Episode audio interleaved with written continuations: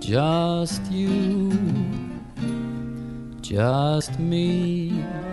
Todo lo que usted quería saber sobre Woody Allen, pero temía preguntar. Estamos en el segundo programa dedicado a este estupendo director y con un invitado especial. Continuamos en Cinemanet. Le Cine, vive escenas.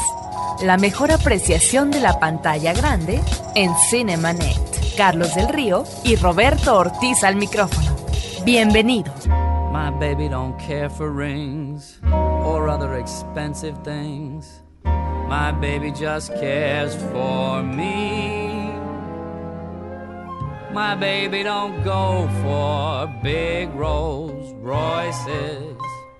There's sometimes a doubt about her choices. www.cinemanet.com.mx es nuestra página de internet, el buzón de voz para que nos llamen desde cualquier parte de la República Mexicana y nos dejen sus comentarios es 01800 087 2423, es un buzón de voz de gratuito y lo único que tienen que hacer es decir que el mensaje es para Cinemanet, ya que esa es la eh, el buzón general de frecuencia cero.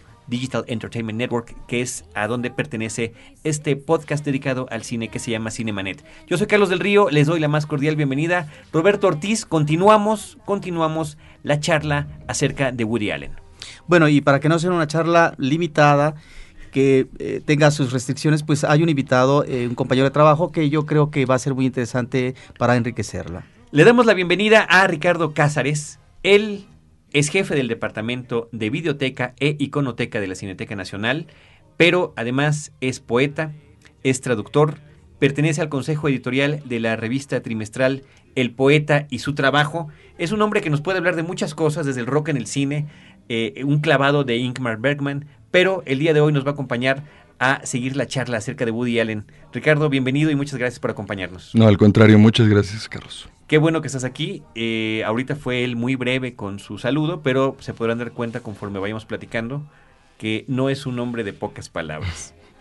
Roberto, eh, nosotros hicimos en el programa anterior y lo recomendamos para quienes apenas estén escuchando este podcast y no hayan escuchado el previo, retomábamos la carrera de Woody Allen eh, pues desde su primera cinta como director con Robó y yo y lo pescaron, He Take the Money and Run, y nos quedamos justo antes de una película muy interesante que se llama La Rosa Púrpura del Cairo. Una película de 1985, sin duda una de las obras maestras de Woody Allen, y que a mí me llama la atención porque es el homenaje de este cineasta al cine. Así como Woody Allen hace homenaje a otros medios de comunicación masiva, ya hablaremos de días de radio a propósito de la radio, eh, pero también de la música y de, diferentes épocas, de los entornos culturales eh, neoyorquinos y de los Estados Unidos, creo que en La Rosa Púrpura del Caire, con una propuesta eh, temática muy original, nos está planteando una situación eh, importante en el caso del cine, lo que es la transferencia emotiva, cómo a través de los personajes nosotros identificamos valores y quedan en nosotros. Y nos está remitiendo, en el caso de la Rosa Púrpura del Cairo, a una experiencia vicaria, a partir de un personaje femenino interpretado por Mia Farrow, con toda una serie de déficits en su vida personal, bueno, su máximo refugio va a ser el cine. Y el elemento extraordinario, mágico que encontramos ahí es esta posibilidad de conectarse con los personajes cuando ellos salen de la pantalla. Creo que es una gran película de, de Allen. Además, en pleno contexto de la Gran Depresión estadounidense en los años 30. Sí, Carlos, es, es algo bien importante también el contexto porque habría que pensar que el cine era la única forma de esparcimiento eh, para las personas, eh, específicamente en ese Nueva York que retrata la película, eh, después de la Gran Depresión, ya que era muy barato entrar al cine y como ya mencionó Roberto, había esta especie de, transferencia emotiva de, de, las ilusiones de la gente eh, al, al, acercarse a esas películas clásicas que si hoy en, en, día las vemos, muchas de las películas a las que hace homenaje Woody Allen, eh, son, son películas que nos parecerían más bien chabacanas, ¿no? Uh -huh. eh, son melodramas, la verdad, bastante pobres, digamos, en, en términos dramáticos, pero que tienen un, un encanto especial en tanto que son el retrato de esa época y el retrato de digamos, de una perspectiva del mundo que estaba desapareciendo. ¿no? Eh, la, la, Gran Depresión es uno de los momentos definitivos en el siglo XX en donde empieza a caer esta especie de idea em, rosa de eh, el sueño americano y la posibilidad, el mundo de la posibilidad que existe en los Estados Unidos. Me parece que eso es algo que retrata muy bien Woody Allen en esa película. Bueno, y después eh, tenemos una película como Ana y sus hermanas de 1986 con un estupendo reparto actoral y en donde encontramos eh, estas situaciones de fisura, de trastocamiento en eh, los, los, roles familiares, pero a partir de una reunión de hermanas. Y yo creo que aquí Woody Allen está muy, está muy bien en este retrato que hace de los hermanos en términos de las situaciones contradictorias que nunca o difícilmente se pueden superar a propósito de los enconos, eh, de las envidias, de los rencores, de la solidaridad o no, la competencia y los engaños.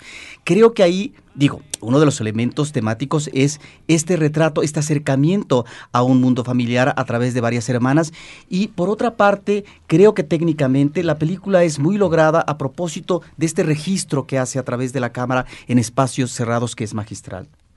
La película transcurre, me parece, eh, que en un año, inicia con una fiesta familiar y concluye con esa misma fiesta familiar un año después. El personaje principal interpretado por Mia Farrow, Hannah, es la hermana perfecta, la que se supone que tiene el matrimonio perfecto, la que todo hace bien, todas sus actividades y sus dos hermanas pues están en ese conflicto en el que tratan o no de poder llegar a superar, si es que quisieran eh, inclusive acercarse a ese prototipo, a ella y obviamente, como siempre con Woody Allen, la cuestión de eh, las eh, relaciones de pareja y las relaciones interpersonales. Em, hay algo muy importante, me parece, en Hannah y sus hermanas, porque me parece que es el momento en el que Woody Allen se da cuenta o confirma lo que había descubierto en la película que es el antecedente directo de esta que se llama Interiores. Eh, en esta película me parece que Woody Allen confirma que puede hacer otro tipo de cine.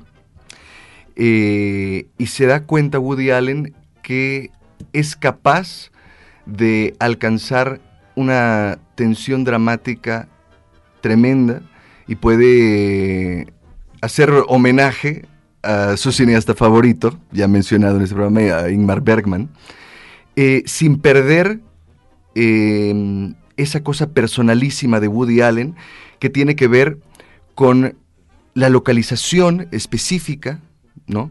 Eh, en, un, lugar en los Estados Unidos, específicamente Nueva York, Brooklyn y Manhattan. Em, y también aparece esta cuestión eh, que, va a ser recurrente en Woody Allen eh, en, esta serie de películas con, con influencia bergmaniana, que tiene que ver no solo con la infidelidad, sino con los problemas que acarrea la deshonestidad o, la, falta de veracidad. Eh, me parece que lo que sucede en Hannah y sus hermanas es el desdoblamiento de una podredumbre que estaba latente debajo, en relaciones que al exterior parecían eh, ideales.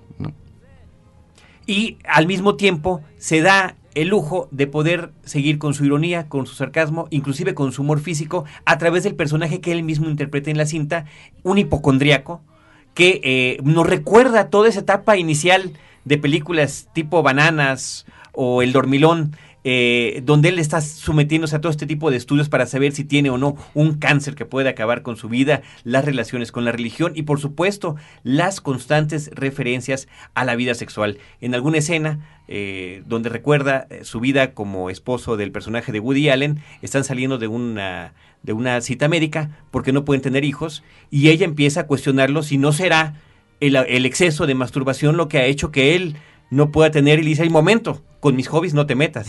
Entonces, eh, todo, e- todo esto que estás... Bien que, te acuerdas, ¿qué fijaciones me, tendrás? me acuerdo muy bien, no sé por qué son ciertas referencias que a uno se le quedan, porque me, porque me gusta ese tipo de humor, ¿no? Y este, pero al mismo tiempo, como dices, Ricardo lo está combinando con todos estos asuntos tan serios y dramáticos. Ah, Una cosa que es bien interesante en, en Woody Allen, ahora que mencionas la cuestión de la sexualidad, recuerdo una cosa que, que dice uno de los actores de, de cabecera, si no el actor de cabecera de, Bergman, eh, que es Erland Josephson, que dice, eh, Bergman siempre me ha hecho interpretar a, intelectuales sexualmente frustrados. Creo que Woody Allen podría decir en buena medida que su personaje de cabecera es el intelectual neoyorquino, judío, sexualmente frustrado, ¿no? con todo lo que ello conlleva. Continuamos en Cinemanet, vamos a hacer una pequeña pausa, estamos platicando con Ricardo Cázares acerca de Woody Allen. Regresamos. In my dreams each night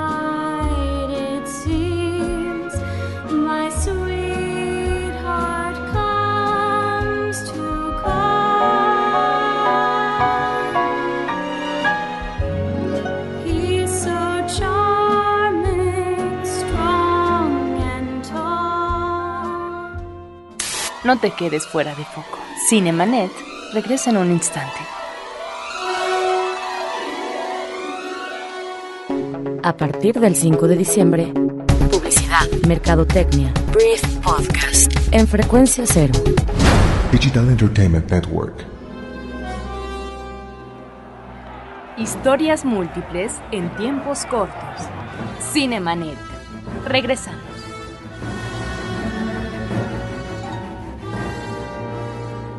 Doctors look at x rays, but they seldom grin.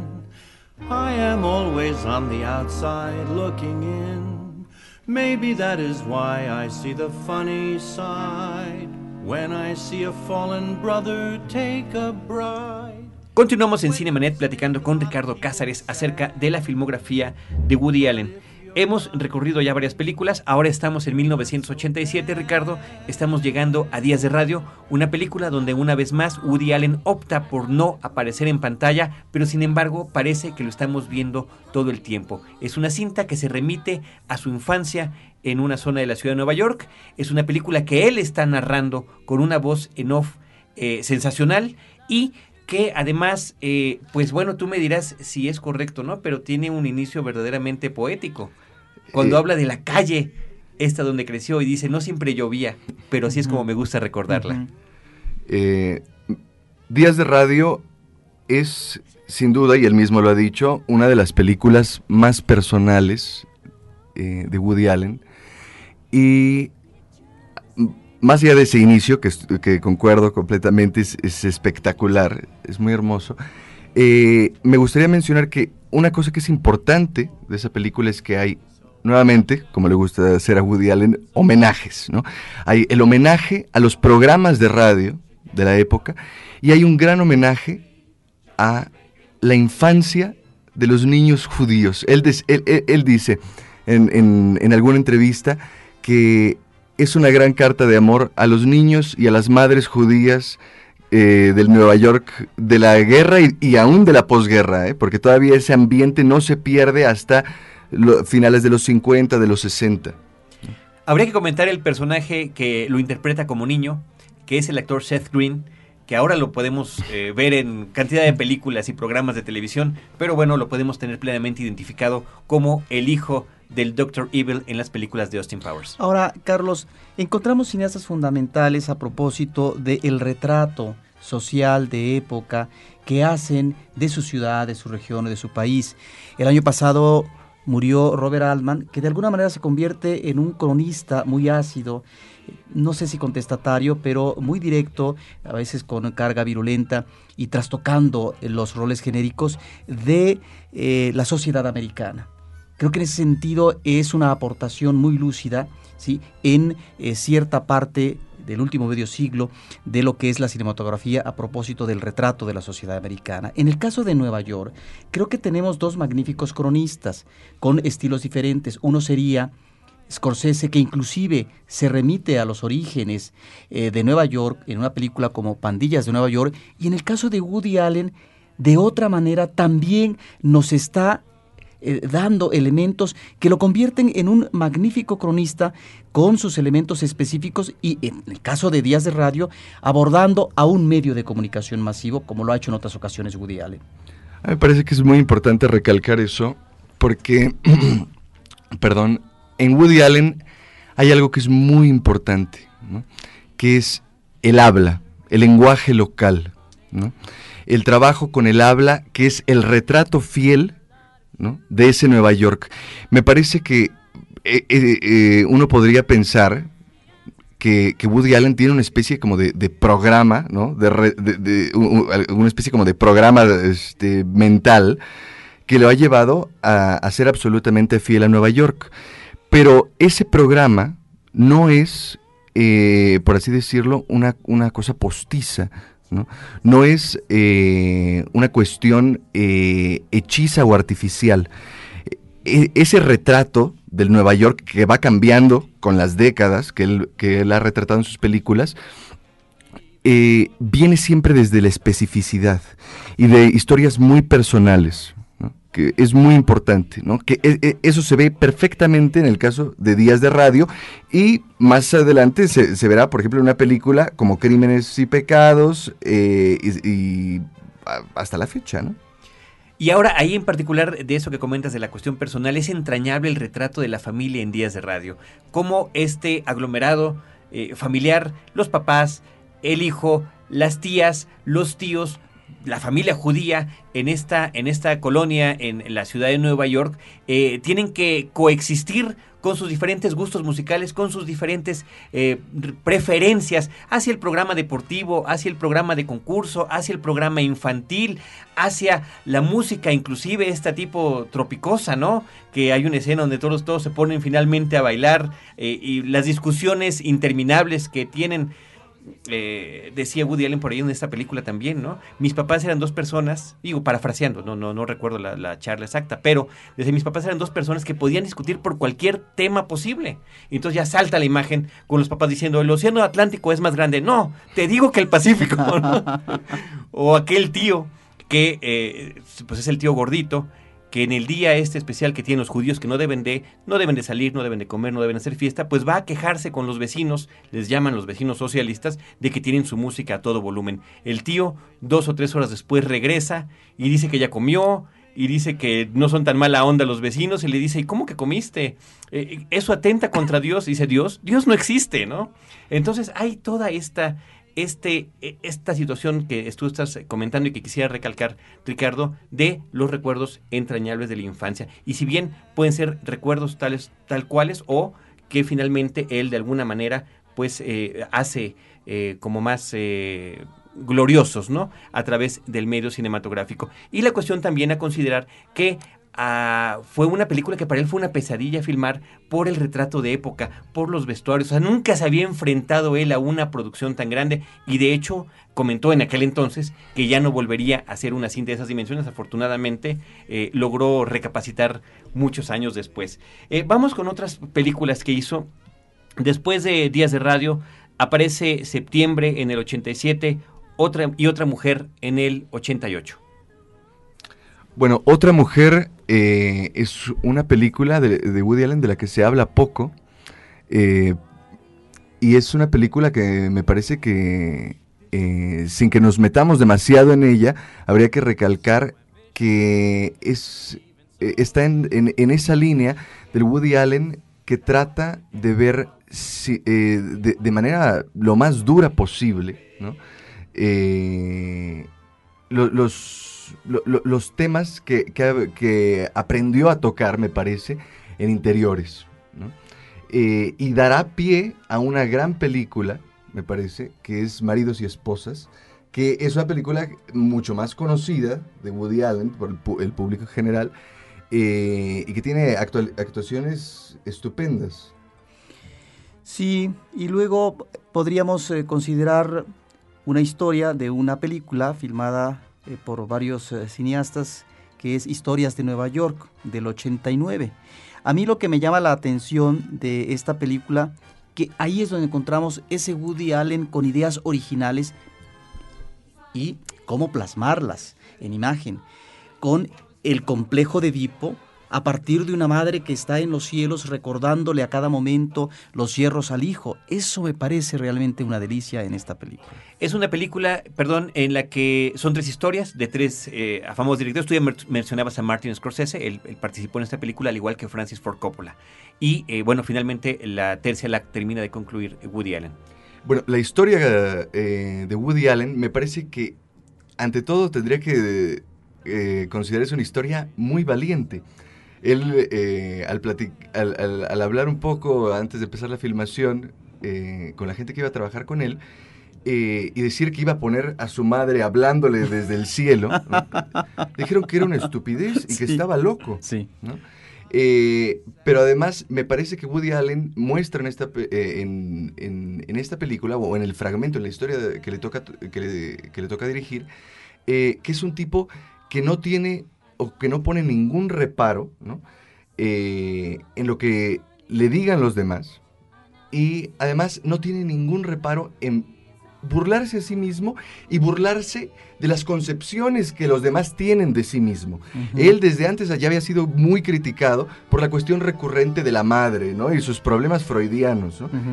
Y me parece que lo que está tratando de hacer ahí Woody Allen es decir, bueno, no les gusta a mi madre, bueno, la, la voy a poner en el cielo, de, sobre los cielos de Nueva York. ¿no? La voy a llevar a las últimas consecuencias y es justamente lo que hace en Historias de Nueva York. Continuamos en Cinemanet platicando con Ricardo Cázares acerca de Woody Allen. Regresamos. I'm through with love. I'll never fall again. Said adieu to love. Don't ever call again. For I must have you or no one. And so I'm through with love. I've locked my heart. I'll keep my feelings there. I've stopped my heart with icy frigid air. And I mean to fall for no one. Because I'm through with love. Cinemanet regresa en un instante.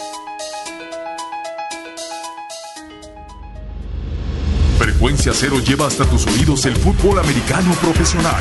Prepárate para disfrutar todos los jueves la emoción de las tacleadas desde la línea de golpeo. A partir del 5 de octubre por Frecuencia Cero, Digital Entertainment Network. Fin del flashback. Estamos de regreso.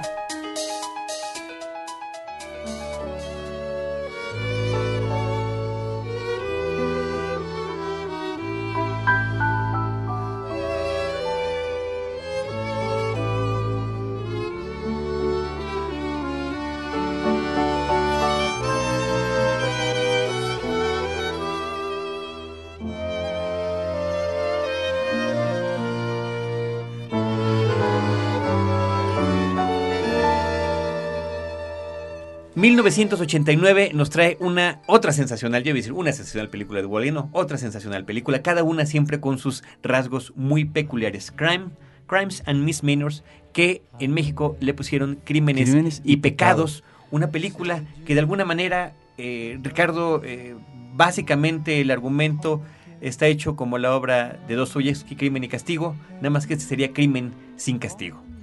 Eh, es una película que me parece, eh, sin duda, entre las cinco más importantes de la carrera de Woody Allen. Eh, habría que hablar que hay una, de, de- de que hay una estupenda dirección de actores. Eh, Martin Landau eh, me parece que da una actuación tremenda. ¿no? Soberbia, soberbia. Eh, como un, un médico, si mal no recuerdo,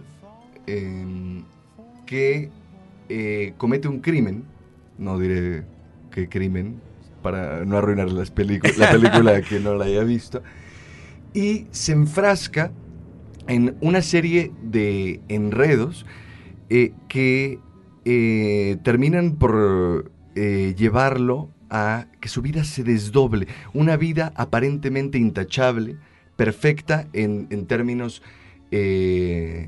mo- morales, religiosos, profesionales, se termina deconstruyendo y eh, desnudando hasta que parece simplemente un, un viejo que con un solo error ha, lo, ha- perdido todo y ha hecho que salgan a flote los todos lo- los errores que cometió en su vida. Ahora, aquí estamos ante una muy buena lectura de la literatura de Dostoyevsky a propósito de lo que puede ser la situación conflictiva ante un crimen cometido, lo que lleva a un, com- un complejo de culpa terrible. Y en el caso de esta película, porque también, bueno, es la lectura y es la interpretación que hace un creador eh, fílmico a partir de una obra que le sirve como base y referencia, es algo que llama la atención, que no es común en el cine, un personaje que asesina y en donde no vemos el complejo de culpa. Ahí es donde creo que encontramos en la narración una aportación por parte de Woody Allen, porque en la mayoría de las películas, eh, dependiendo el género que se ubiquen, aún en el fatalismo que encontramos en el caso del cine negro estadounidense de los años 40, siempre hay una manera de aplicar justicia, justicia a través de lo que es el marco legal establecido para poder finiquitar estas situaciones eh, de, si no el crimen organizado, de los crímenes comunes sociales. Ahí creo que nos brinda Woody Allen una situación sorpresiva que nos crea realmente eh, una, eh, una experiencia anímica un tanto frustrante, desoladora, terriblemente pesimista. Es una, es una obra muy pesimista que además nos, nos muestra eh, la, la injusticia de la vida desde diferentes niveles, ¿no? Evidentemente está esta historia principal que nos está platicando Ricardo, pero al mismo tiempo se dan otras en la película. Está Alan Alda como un director eh, o productor eh, de, de medios de comunicación exitoso porque hace cosas comerciales. Woody Allen aparece como un director que trata de hacer obras serias e importantes, pero que no tiene ningún eco. Woody Allen está tratando de hacer también, está filmando un documental de la vida de un filósofo que, que, que, bueno, irónicamente eh, termina suicidándose, ¿no?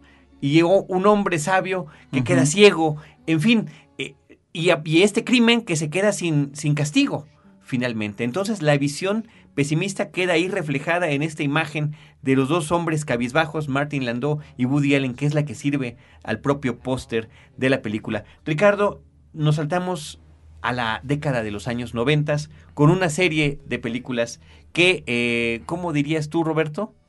¿Reblandecen un poco Woody Allen? Bueno, es un término más bien de Ricardo. Ah, de Ricardo. Pero que no hacen muy, mucho honor a, a la carrera eh, fílmica de Woody Allen, si consideramos obras del tamaño de Crímenes y Pecado.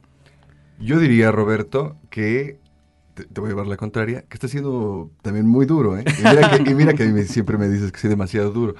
Eh, creo que ciertamente eh, las películas desmerecen eh, al compararse con obras como Crímenes y Pecados, eh, como Maridos y Esposas, que bueno, es eh, me parece la última gran película que hace hasta este regreso que hace en los últimos años Woody Allen.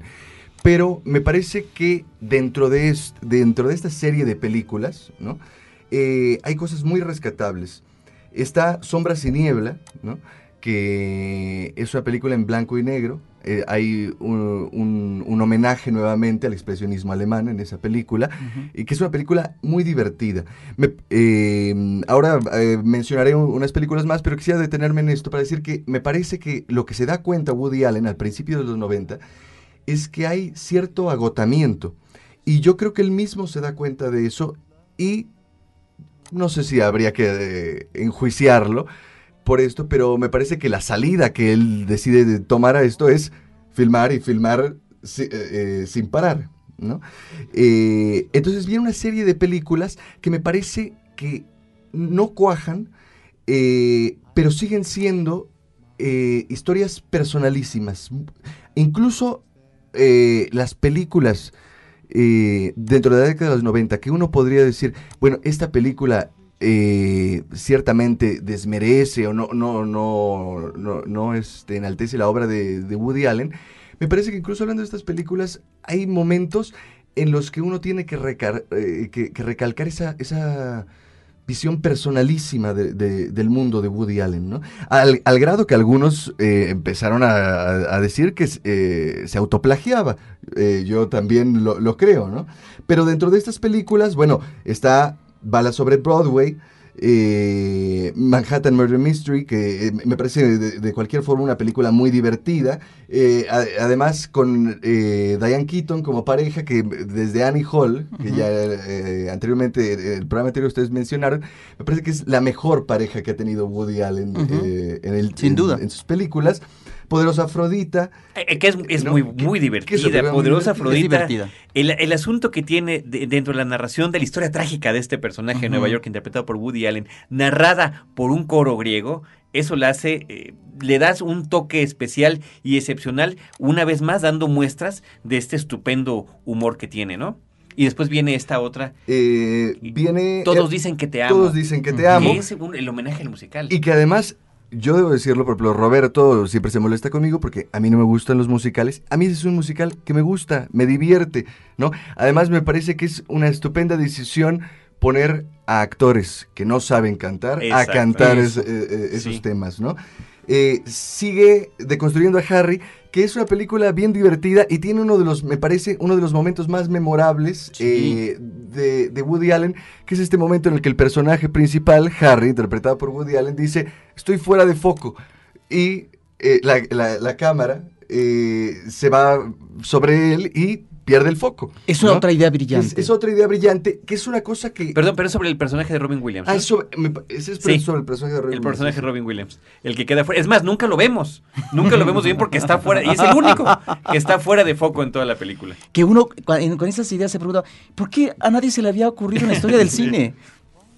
Que además es, es, eh, es una cosa tan sencilla, pero eh, también hay una cosa muy valiente en evidenciar, ¿no? Eh, esa especie como de humor simplón, ¿no? Y de no tenerle miedo a eso, ¿no? Eh, después viene eh, Celebrity, que es una película que tiene su interés, fotográficamente me parece que es una película bien interesante. Blanco y negro. Blanco y negro. Eh, está Kenneth Branagh, eh, que me parece que está estupendo en la película. eh, Leonardo DiCaprio. Eh, El reparto está muy bien. El, el reparto es- me, me parece que es, es- es- bueno. Y de- llegamos a Sweet and Lowdown, que pre- me parece que tenemos que tenernos, aunque sea un, un momentito en esa película, aunque sea por la cuestión del jazz, ¿no?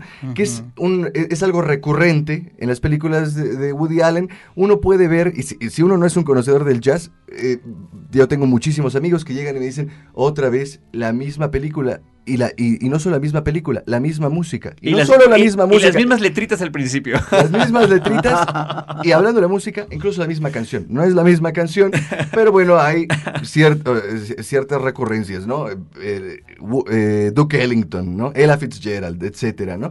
Eh, pero me parece que es interesante esta película porque hay un homenaje implícito a Django Reinhardt y vemos a un Sean Penn que está estupendo, ¿no? Como un, per- un verdadero perdedor, ¿no? Y que sin embargo es un guitarrista genial eh, que nunca llega eh, a ser reconocido como tal. Y que es otro de los temas que ya en otra ocasión se podrán tratar en, en Woody Allen, ¿no? Eh, ¿qué, ¿Qué importancia tiene para el creador el reconocimiento?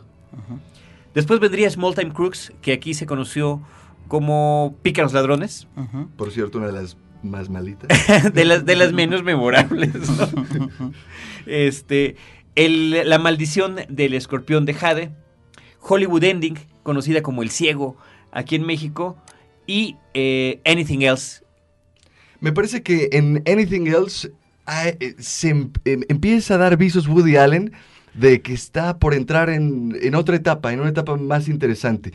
Eh, de entrada, eh, lo que él hace, eh, resulta paradójico, pero lo que él hace para entrar en esta nueva etapa es volver a este personaje joven que está sexualmente frustrado, ¿no? Y eh, no, no recuerdo el nombre de este actor. Que, Jason Biggs, el que lo interpreta Jason es el de American que Pie. en realidad está interpretando el personaje Woody que Allen. Woody Allen hacía en su juventud, pero me parece que es interesante porque ahí se empieza a- notar la, la vuelta a estos temas de sus películas más exitosas y me parece que nuevamente esa mirada aún más personal que en, la- que en los experimentos de la primera mitad y hasta mediados de los 90, ¿no? Después vendría Melinda y Melinda, que es un experimento muy interesante a partir de una plática de mesa en un restaurante en el que una misma historia puede convertirse en tragedia o comedia y cómo sería tratado los mismos personajes por eh, dos diferentes personas en cada uno de estos géneros, que por cierto vendría a ser una referencia importante a esta película eh, que está ya en cartelera aquí en México, que se llama eh, Más extraño que la ficción, Stranger Than Fiction. Como planteamiento es interesante, pero creo que no logra cuajar del todo, eh, ya cuando está tratando el elemento de la comedia, que tal vez es el más afortunado, pero ya cuando eh, se introduce la tragedia, creo que no cuaja del todo ahí Woody Allen. Yo no estoy de acuerdo, me parece que sí cuaja. Yo diría que el problema con esa película, que deja un mal sabor de boca, es esta, eh, eh, eh, eh, esta especie de epílogo, bueno, y también de introducción, que me parecen demasiado didácticas. Ajá. ¿no? Es, es esta Sí. conversación que ya mencionaba Sí. Carlos en el restaurante entre los amigos que están diciendo, ¿qué, qué pasaría si esta misma historia Claro, de esta claro. muchacha que conocemos la contaríamos como una comedia? Me parece que está de más eso en la película Así es. y que eh, es lo que de- a, a muchas personas le deja un mal sabor de boca. Ahora, creo que con eh, otra, otro montaje en la película y eliminando eh, esas dos o tres secuencias didácticas, eh, uno, uno quedaría con la sensación de que es, es un experimento mucho más logrado. ¿eh? El- la sensación de, de- de que, de que uno está viendo una historia forzada me parece que es algo que está producido por estas secuencias. Eh, Ricardo, para concluir con este episodio de Cinemanet y para concluir con la película, la última que pudimos ver aquí en México, a pesar de que Scoop ya está terminada y estrenada en Estados Unidos, vamos a platicar, o vas a platicar, a concluir con Match Point. La provocación, que es como le pusieron aquí en México, que por cierto, tiene un hilo conductor que se va hasta crímenes y pecados, ¿no? directamente Dostoyevsky. Eh, me parece que eh, en Match Point es más evidente, no, yo ni siquiera lo llamaría la referencia, esta es una adaptación tal cual eh, de la estupenda novela de Dostoyevsky. Y nuevamente hay esta visión muy pesimista eh, de la vida, pero además me parece que hay una cosa muy importante que recalcar en esta película. Es el regreso de Woody Allen a esos temas que no trató durante poco más de 10 años en, eh, en el cine, o este tipo de historias eh, en un tono eh, muy serio y muy seco. ¿no? Incluso me, me parece que en, en algunas películas eh, de las que ya eh, hablamos brevemente anteriormente, por ejemplo, el caso de Celebrity, hay temas muy serios, pero están eh, siempre tratados, digamos, con, con una, una visión muy, muy suave. ¿no?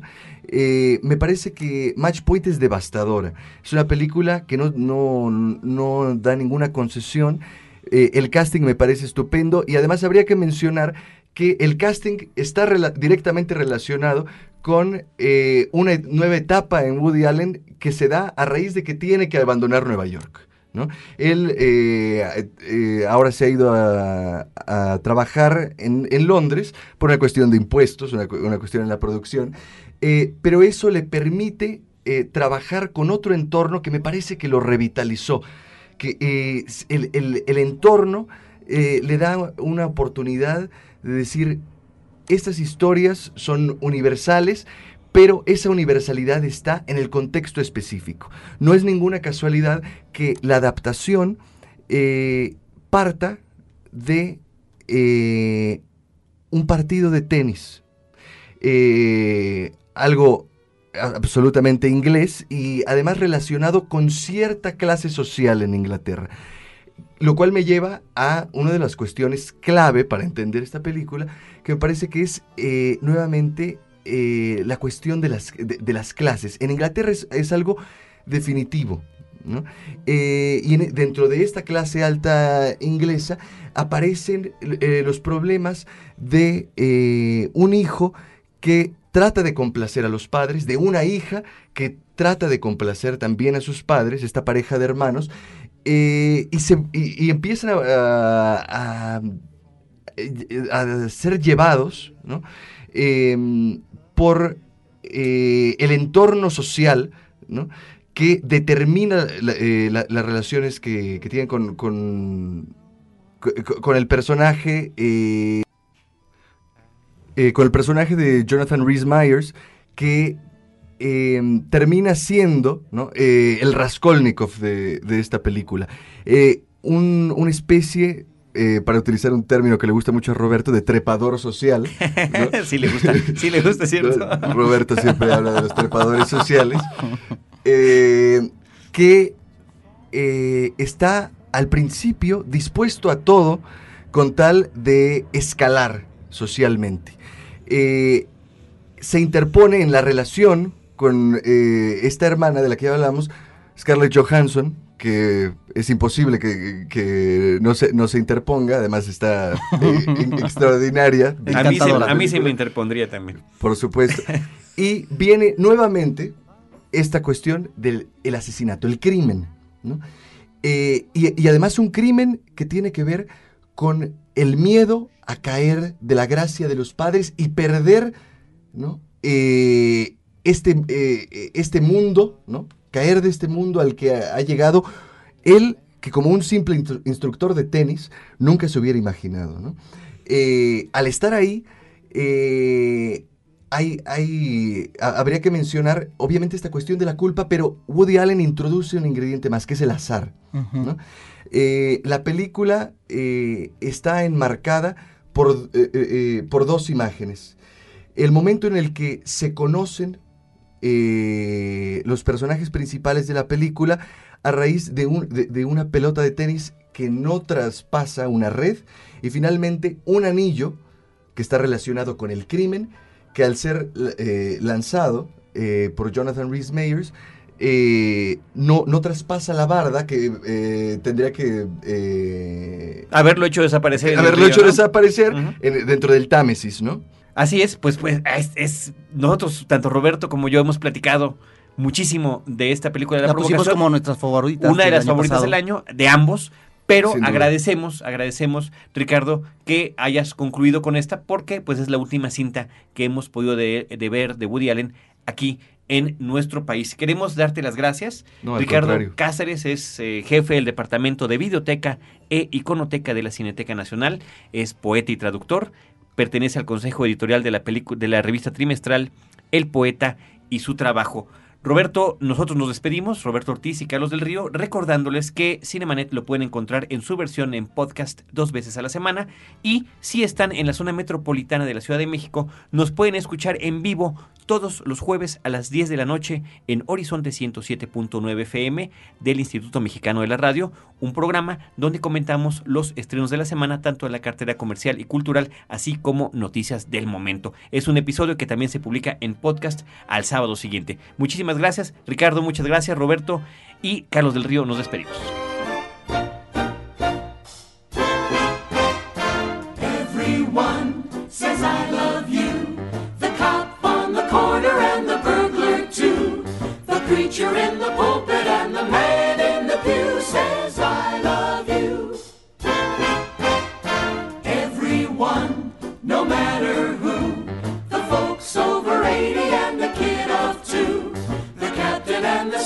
And the rest of the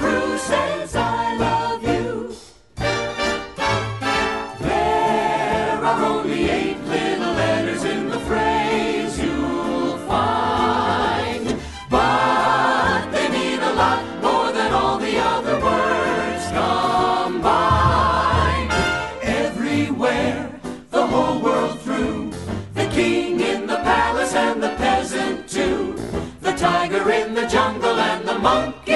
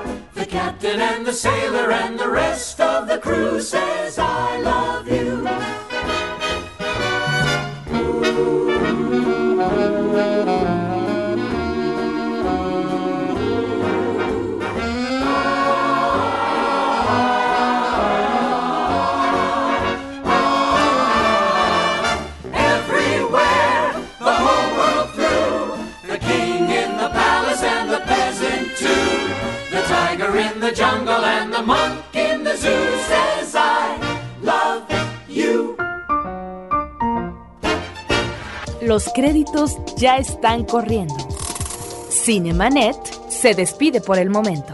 Más en una semana. Vive cine en Cinemanet.